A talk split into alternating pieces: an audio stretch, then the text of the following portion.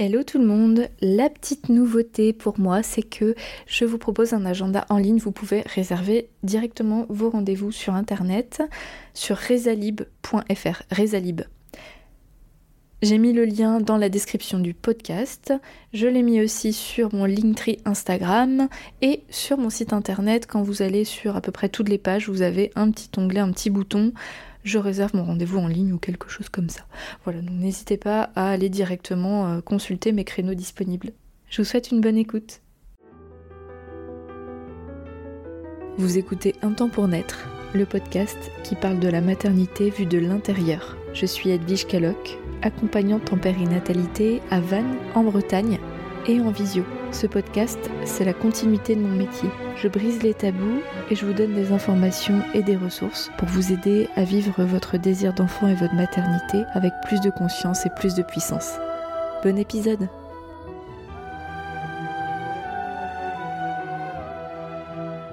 Bonjour, bienvenue dans ce nouvel épisode qui aujourd'hui est destiné aux femmes, aux personnes enceintes particulièrement à toutes celles qui se rendent compte qu'elles vivent une grossesse dans un contexte de vie stressant, anxiogène.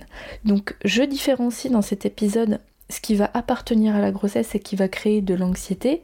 Et dans ce cas, je vous renvoie à d'autres épisodes, notamment l'épisode 82 qui s'appelle Le stress et la grossesse, donc qui parle du stress mais euh, également dans un contexte anxiogène lié à la grossesse. Là, je pense notamment aux personnes qui vont vivre une grossesse j'ai envie de mettre des guillemets et dire normal, donc qui sont pas forcément dans un stress lié à la grossesse elle-même, mais plus un contexte de vie. Par exemple, vous vivez la maladie d'un proche ou voire un décès, vous vivez un deuil.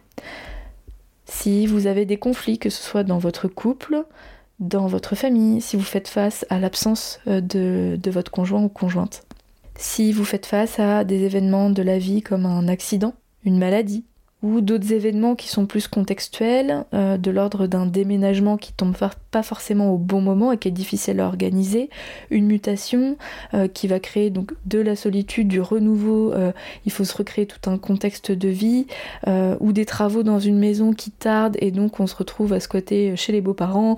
Enfin voilà, il y a plein de possibilités dans votre vie qui peuvent vous amener à vous dire que le contexte est anxiogène. À titre tout à fait personnel, je l'ai vécu pour ma troisième grossesse, donc pour Victoire. J'ai retiré ma contraception, donc un stérilet en cuivre, le 12 décembre 2018.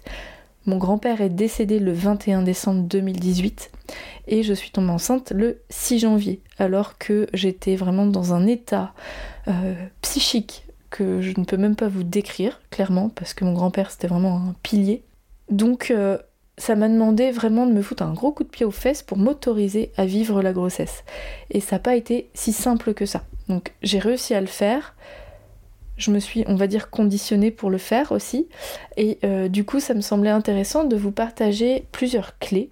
Non pas parce que je l'ai vécu et euh, j'ai l'expérience euh, qu'il faut transmettre, mais aussi parce que je rencontre plein de personnes en accompagnement qui vivent un contexte de vie qu'elles considèrent comme anxiogène. Déjà pour décrire ce que ça peut générer, donc peut-être que c'est votre vérité ou peut-être pas, mais globalement ce que je peux remarquer c'est que ça va créer une forme d'anxiété, donc une inquiétude plus ou moins permanente, latente. On peut être aussi pollué par une forme d'injustice. Je suis enceinte, je devrais vivre quelque chose de serein et en fait la vie m'amène que des emmerdes. Donc c'est euh, une injustice qui peut ramener aussi une forme de colère hein, quelque part. On peut aussi avoir la peur de ne pas réussir à en profiter, de passer à côté de notre expérience de grossesse. On peut avoir peur de transmettre cette anxiété au bébé, ce qui va créer quoi? De la culpabilité. Donc la culpabilité, c'est toujours la surcouche derrière les émotions primaires. Ça peut créer de la frustration, une forme de tristesse. Donc effectivement, tout ce que je décris là, c'est pas des émotions qu'on a envie de ressentir, en tout cas pas trop souvent pendant la grossesse. Si vous vous retrouvez dans ce qui est décrit dans cet épisode, je vous propose plusieurs pistes de réflexion et d'action. La première, c'est d'essayer tant que faire se peut de rationaliser, de trier posément, factuellement, ce qui vous appartient et ce qui ne vous appartient pas, c'est-à-dire ce qui est en votre contrôle et ce qui ne l'est pas. Et quand je dis que c'est dans votre contrôle, il faut bien prendre en compte ce qui est dans votre contrôle avec les cartes de l'instant, c'est-à-dire avec l'énergie, les capacités à faire face aujourd'hui, qui n'est pas la même capacité que quand vous n'êtes pas enceinte. Vous n'avez pas la même énergie, vous n'avez pas la même disponibilité pour les autres, pour euh, gérer plein de trucs. Donc, c'est important de pouvoir se poser et pouvoir avancer en mettant un peu de côté l'émotionnel, et j'y reviendrai, hein, le but c'est pas de nier l'émotionnel, c'est de poser carte sur table et faire le point sur la situation. Ok, là aujourd'hui c'est comme ça, dans ma vie, ça se présente comme ça. Il y a ma grossesse et il y a... Et la fin de la phrase vous appartient. Est-ce que ça dépend de vous? Est-ce que ça ne dépend pas de vous? Et qu'est-ce que vous pouvez faire de plus là aujourd'hui que vous pouvez vraiment faire? Et qu'est-ce que vous ne pouvez pas faire, soit parce que vous êtes enceinte, soit parce que c'est pas dans votre contrôle à vous, c'est pas à vous d'agir. Et n'oubliez pas avec les cartes de l'instant, c'est-à-dire avec le contexte de grossesse tel qu'il est. Deuxième point, c'est évidemment de d'accueillir toute cette partie émotionnelle. Donc toute seule, c'est compliqué. C'est vraiment compliqué de pouvoir à la fois vivre les émotions et prendre du recul sur ces émotions, les mettre en mots, euh, conscientiser. Donc bien sûr, c'est mon métier d'accompagnante d'accueillir avec vous l'émotionnel, de vous proposer un espace où vous déposez. Et le principal effet de pouvoir déposer l'émotionnel, à mon sens, c'est de pouvoir remettre les compteurs à zéro. Parce que si on ne le fait pas, on va créer un cercle vicieux, un cercle infernal. C'est-à-dire que on va avoir toutes ces émotions ou certaines de ces émotions que j'ai citées au début qui vont très probablement générer une forme de culpabilité parce que je ne peux pas être disponible pour ma grossesse, je ne fais pas ce que j'aurais voulu faire. La culpabilité pointe le bout de son nez et on entame une relation avec soi-même, avec la grossesse et ensuite avec l'enfant qui va être il faut que je rattrape. Et ça, c'est pas bon du tout. Donc pouvoir faire le point. Est-ce que je suis responsable? Est-ce que je ne suis pas responsable? Est-ce qu'il y a des choses qui sont à mon contrôle ou pas? Et ce que ça me fait aujourd'hui de pouvoir le déposer, c'est comme un, gros euh, reset de la situation. Donc pensez à l'accompagnement périnatal dans ce contexte-là, c'est hyper important. Troisième clé, selon le contexte qui est le vôtre, c'est de vous autoriser soit à différer, c'est-à-dire par exemple dans mon cas, il y avait un deuil, je me suis autorisée à me dire ok, j'ai ce deuil-là qui m'attend, donc il va pas disparaître du jour au lendemain évidemment, mais pour l'instant, j'ai besoin de me concentrer sur ma grossesse parce que j'ai envie de la vivre à fond. Ça n'a rien à voir avec le fait que je considère ou pas mon grand-père, euh, le fait que euh, y, a, ce travail de deuil à faire. Simplement là, je suis enceinte, la grossesse n'attend pas, le deuil, je peux décaler un petit peu pour euh, éventuellement remuer toutes les photos de famille, écrire des souvenirs, passer un week-end avec euh, les autres personnes de la famille pour se remémorer. Enfin, il y a plein de façons hein, d'avancer dans son deuil, ou que ce soit totalement personnel aussi, hein, d'aller se recueillir, etc. Et selon votre contexte, ça peut être par exemple bah, la mutation professionnelle. Est-ce que je la fais en âme et conscience? Est-ce que euh, je demande si on peut attendre l'année prochaine? Est-ce que c'est plus simple enceinte ou avec un bébé? Ça, c'est une grande question. Ça peut être aussi euh, l'assistance d'un proche, est-ce que je peux le faire? Est-ce que la distance géographique et l'énergie que je peux donner me le permet? Parce que assister un proche qui est en difficulté, en fin de vie, qui est malade, ça demande aussi beaucoup d'énergie, que ce soit physique, émotionnelle. Donc euh, c'est de, de décaler en fait. De, pouvoir affirmer que là on peut pas être disponible pour ça, non pas parce qu'on ne le veut pas, mais parce que le contexte fait que bah, c'est pas possible, ou pas comme euh, on aurait pu le faire sans la grossesse. Donc soit différer, soit complètement mettre de côté, annuler, euh, ce qui peut l'être. Si je prends l'exemple de conflits familiaux, eh bien on peut décider de ne plus être dans le conflit. Donc ça veut pas dire non plus qu'il n'y a plus de conflit, mais un conflit, ça se nourrit parce qu'on est acteur du conflit. Sinon, ça devient unilatéral et ce n'est plus un conflit. Un conflit, c'est quand il y a de l'animosité entre deux entités ou entre deux personnes, voire plus.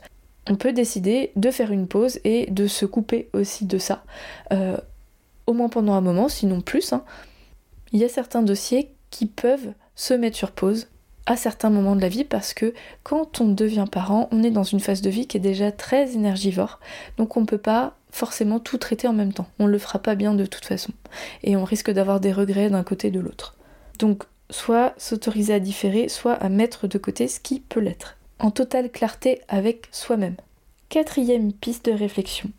Et ça, ça vaut pour tous les contextes qu'on a cités et peut-être d'autres qui vous concernent, c'est de vous octroyer des moments focus. Ça veut dire quoi?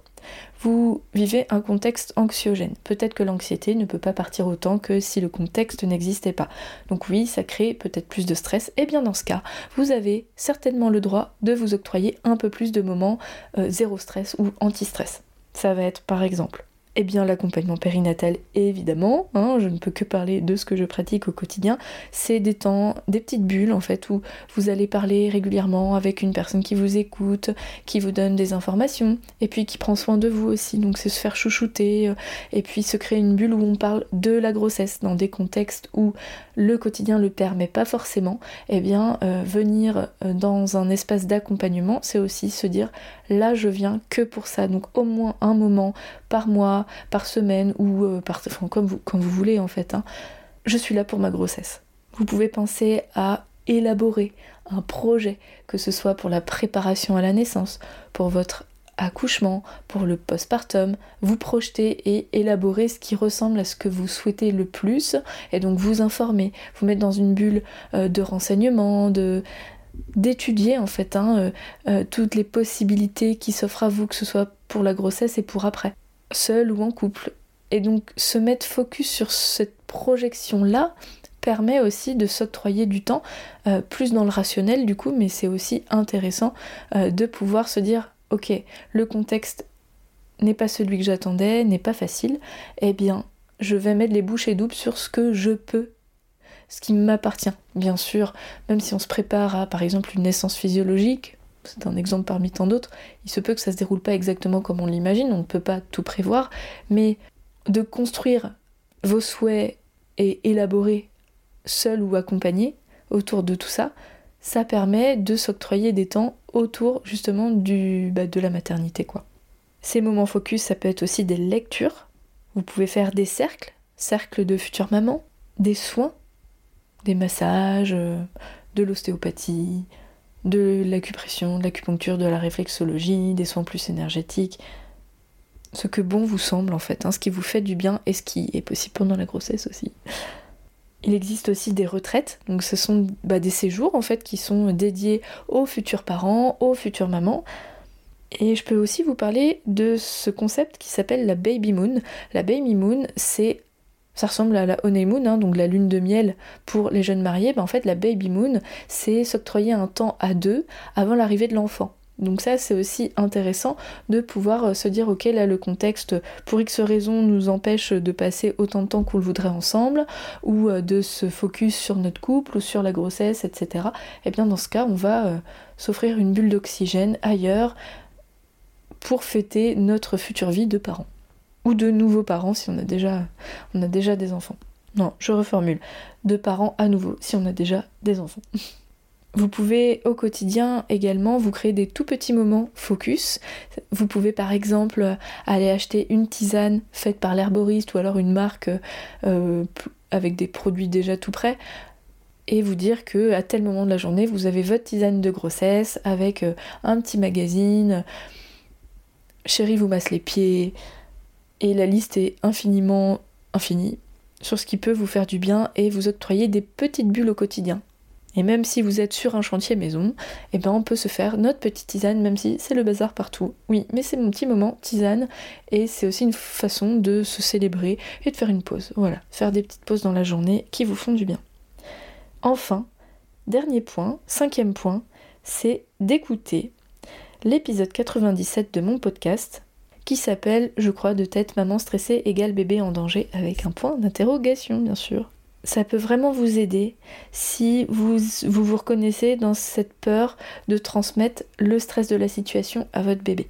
Ça, c'est une question qui est hyper fréquente, même un stress supplémentaire hein, qui est très fréquent quand on est enceinte, soit parce qu'on se le crée soi-même, soit parce que l'entourage peut nous dire arrête de stresser, c'est pas bon pour le bébé eh bien, je vous propose d'écouter cet épisode qui peut déconstruire un petit peu ce qu'on se fait comme idée du stress et de la grossesse. Vous verrez que c'est pas si binaire que ça. Donc, pour résumer, Si vous êtes concerné par une grossesse qui se vit dans un contexte anxiogène et stressant, je vous propose de faire le point, de rationaliser ce qui est en votre contrôle et ce qui vous appartient versus ce qui n'est pas le cas avec le contexte de grossesse. Ensuite, vous permettre d'accueillir l'émotionnel en étant accompagné. Vous autoriser à différer ou à mettre de côté ce qui peut l'être pour vous permettre de faire la place pour votre grossesse. Vous octroyez des petits ou des gros moments focus qui vous apportent plein d'ocytocine, plein d'amour, plein de, de bons moments dans cette grossesse. Et écoutez l'épisode 97 du podcast qui parle des effets du stress sur la grossesse et sur le bébé. J'espère que cet épisode vraiment vous a été utile, que ça vous permet de prendre un peu de recul, de faire le point, d'avoir quelques pistes pour rebrousser chemin dans cette spirale infernale émotionnelle qui se rajoute au contexte. Bien entendu, je reste disponible, que ce soit en présentiel, donc en Bretagne, ou en visio, je vous souhaite une merveilleuse grossesse. Dans les moments où vous pouvez faire en sorte qu'elle soit merveilleuse ou que ça se présente à ce moment-là, versus des moments un peu plus stressants ou des moments où on ne peut pas se concentrer sur la grossesse, et eh bien pour tout le reste, je vous souhaite que ce soit le plus doux possible. Très bonne fin de journée, à la semaine prochaine. Merci pour votre écoute et votre confiance. Si vous aimez mon podcast, vous pouvez m'aider à le rendre plus visible en me mettant une note et un avis sur votre appli de podcast. Vous pouvez aussi partager auprès de vos proches qui sont concernés. Et si vous souhaitez vous aussi être accompagné sur votre chemin du désir d'enfant et de la maternité, mes séances se font au cabinet à Vannes ou à distance par visio. Envoyez-moi un message privé sur Insta ou un mail à edvige un temps pour naître.fr. À bientôt!